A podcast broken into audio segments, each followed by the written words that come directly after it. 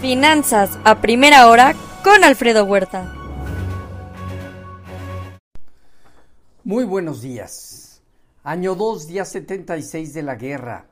Ucrania derriba misil hipersónico ruso compatriot de Estados Unidos. Rusia lanza gran ola de ataques de aviones no tripulados en Kiev. Alcanzan redes eléctricas. El sector energético de Rusia fuertemente afectado cuando el gobierno se vio obligado a incrementar impuestos después de que el grupo de los siete impuso límite de precio de crudo ruso. El Federal Deposit Insurance Corp, el FEDIC, estima un traspaso de saldos de clientes entre bancos regionales y bancos grandes por 278 mil millones de dólares, el máximo movimiento desde 1948. Volatilidad en bancos regionales como PacWest, Western Alliance, First Horizon, Science Bancorp, Comerica, entre otros. Estamos a 24 días del primero de junio, fecha que Janet Yellen puso sobre el límite de techo de deuda. Aún siguen las negociaciones entre la Casa Blanca y el Congreso, persisten grandes diferencias hay cálculos políticos contra un riesgo sobre la economía. Datos de empleo en abril en Estados Unidos arriba de 253 mil eh, fueron mejor de lo esperado, pero se ajustó a la baja marzo a 165 mil. Al final disminuyeron 71 mil plazas, lo que no modificará el posible techo en tasa de interés por parte de la Fed. Esta semana China dará a conocer su balanza comercial al mes de abril. En Estados Unidos conoceremos la inflación en abril que se estima disminuya del 5 al 4.4% la general, aunque la subyacente permanecería entre 5.5 y 5.8% versus 5.6% actual. En México la inflación de abril también el día de mañana la encuesta de Citibanamex estima un, en un 72% de los economistas que participan que Banjico podría mantener la tasa de interés sin cambio. Hoy en Asia Pacífico resultados con sesgo positivo. Destaca China 1.8% arriba y Hong Kong 1.2% positivo. Solo Japón terminó entre los principales a la baja. China aumentó sus reservas internacionales en divisas 0.7% en abril. Alza de bolsa china es apoyada por el sector bancario, entre otros.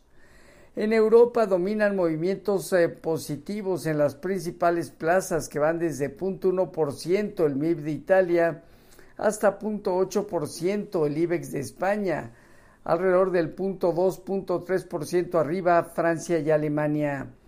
BBV liquida el total de su participación en China Citibank eh, por 554 eh, millones de euros y dejará plusvalía por 177 millones de euros.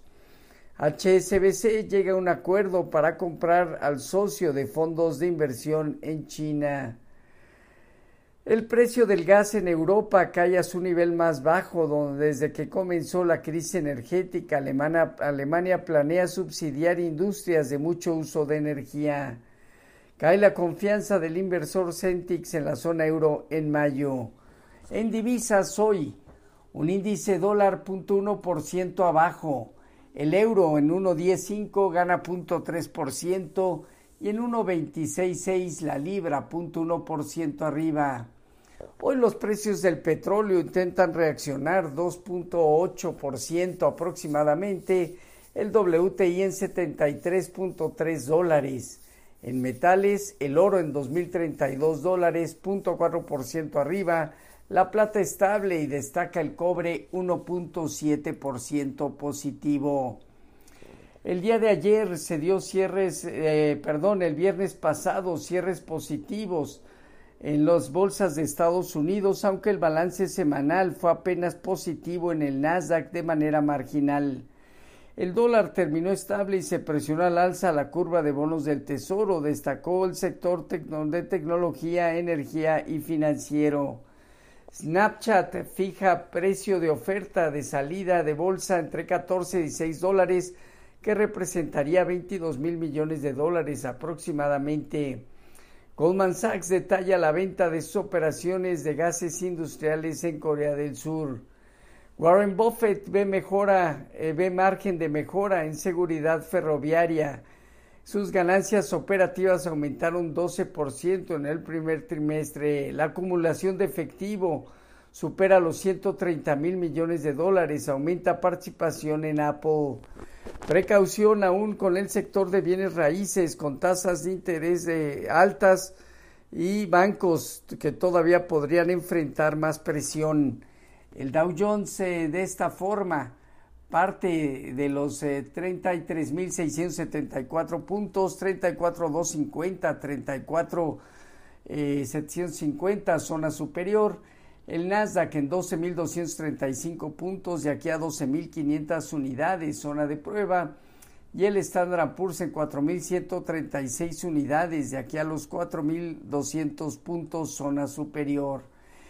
El rendimiento del bono a 10 años se colocó en 3.43 y hoy inicia en 3.45, 3.46, así que de 2 a 3 puntos base arriba. Respecto a nuestros eh, mercados, el peso mexicano se ubicó en 17.76, apreciándose 1.1%, su mejor nivel en 6 años. Bajo las condiciones actuales, hemos eh, comentado que el peso podría coincidir con el tope de techo de tasas de interés por parte de Banjico. Esta zona de 18, 1770 aproximadamente implicaría una posible zona de fondo. 1820, 1860 zona superior. Fondeo diario, papel gubernamental y bancario cercano a 11.30, latía 28 días en 11.57. La tasa riesgo país de México se incrementó a 311 puntos. Eh, la bolsa en México terminó 0.49% arriba en 54.937 unidades con una operatividad superior al promedio diario, el principal indicador eh, vuelve a aprobar zona superior 55 mil puntos o hasta 57 mil unidades dentro de este escenario. Eh, por otro lado, el peso en su mejor nivel en seis años podría tocar piso relevante o fondo cuando Banjico confirme el techo de la tasa de interés. Deer Park aumentó 29% utilidades, pero procesó 14% menos de crudo. La encuesta de Citibanamex estima al cierre 2023 tipo de cambio 19.20, inflación 5.02, general subyacente 5.31, PIB 1.9.